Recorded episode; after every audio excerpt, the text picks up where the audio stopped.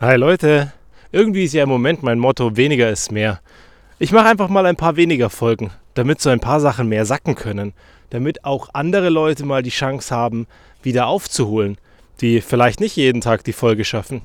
Aber auch auf der anderen Seite höre ich mal ein bisschen mehr in mich rein und sage, Mensch, heute ist alles viel zu anstrengend und viel zu stressig, als dass ich was Sinnvolles für euch produzieren kann.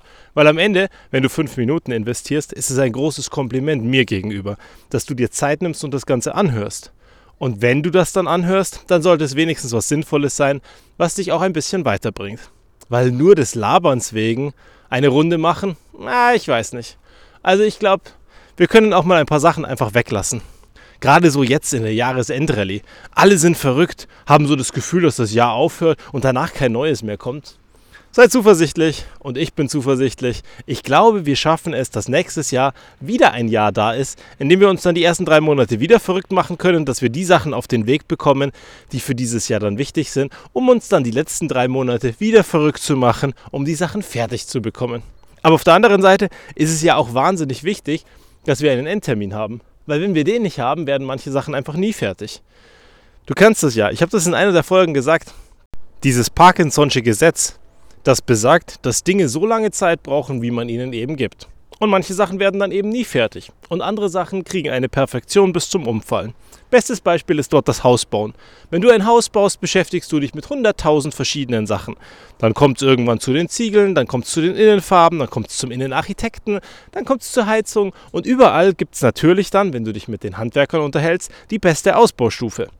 Und dann musst du auf einmal ganz schnell entscheiden. Und dann werden die Sachen fertig. Oder eben du kommst vom Hundertsten ins Tausendste und die Sachen werden nie fertig. Und du nimmst immer die beste Variante und sprengst dein Budget. Das ist es eben genau. Wenn wir zu viel Auswahl haben, dann wird es irgendwann wahnsinnig schwer.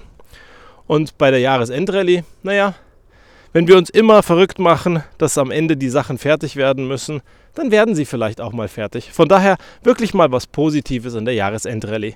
Weil wenn es das Ende nicht geben würde, naja. Ansonsten wie ist es bei dir und deinen Freunden? Hast du Freunde? Hast du viele Freunde? Hast du viele Bekannte? Weißt du überhaupt den Unterschied zwischen Bekannten und Freunden? Also, ich habe mal gesagt, ein Freund ist für mich ein Mensch, der mich eine Zeit lang begleitet, der mit mir ein gutes Gespräch führt, der aber auch mir gegenüber kritisch ist, mit dem ich gerne Zeit verbringe und der auch mit mir gerne Zeit verbringt.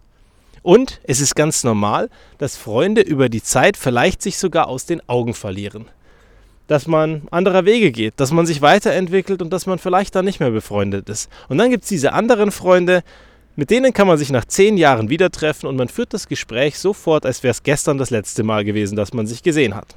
Auch das sind Freunde für mich. Aber mir ist eins besonders wichtig, dass sie mir eine Rückmeldung geben, wenn sie das Gefühl haben, dass ich auf einem falschen Weg bin. Und dass sie ganz kritisch mit mir umgehen, weil ich brauche keine Ja-Sager als Freunde. Und deswegen habe ich auch wahrscheinlich viele Bekannte, viele gute Freunde und ganz, ganz wenig sehr, sehr enge Freunde, die dann am Ende wirklich super kritisch sind und sagen, hey, was machst du denn da? Muss das wirklich sein? Hast du dir Gedanken darüber gemacht? Oder ich habe das Gefühl, du kommst auf einen falschen Weg. Was ist denn falsch und was ist richtig?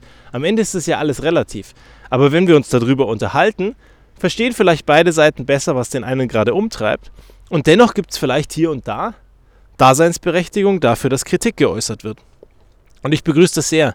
Wenn Menschen da sind, die Kritik äußern, führt das meistens dazu, dass man sich selbst hinterfragt. Man muss ja nicht gleich alles in Frage stellen. Aber sich selbst hinterfragen bei Zeiten ist unglaublich wichtig. Überhaupt mache ich das gerne, dass ich die Sachen hinterfrage, die ich tue. Ob das in Ordnung ist, ob ich auf dem richtigen Weg bin, ob ich vernünftig mit den Menschen umgehe. Und eins, das ich unseren Kindern die Tage beigebracht habe, weil ich immer wieder das Gefühl hatte, dass es zu laut zu Hause wird und dass man sich zu schnell hochschaukelt, ist, ich habe ihr unserer Großen, auf die Stirn getopft, auf das Herz getupft und auf den Bauch gerieben. Weil ich gesagt habe, schalte den Hirnkasten ein, hör in dein Herz rein und sei dann am Ende sicher und mach sicher, dass dein Bauch am Ende ein gutes Gefühl hat. Dann weißt du, dass du richtig bist.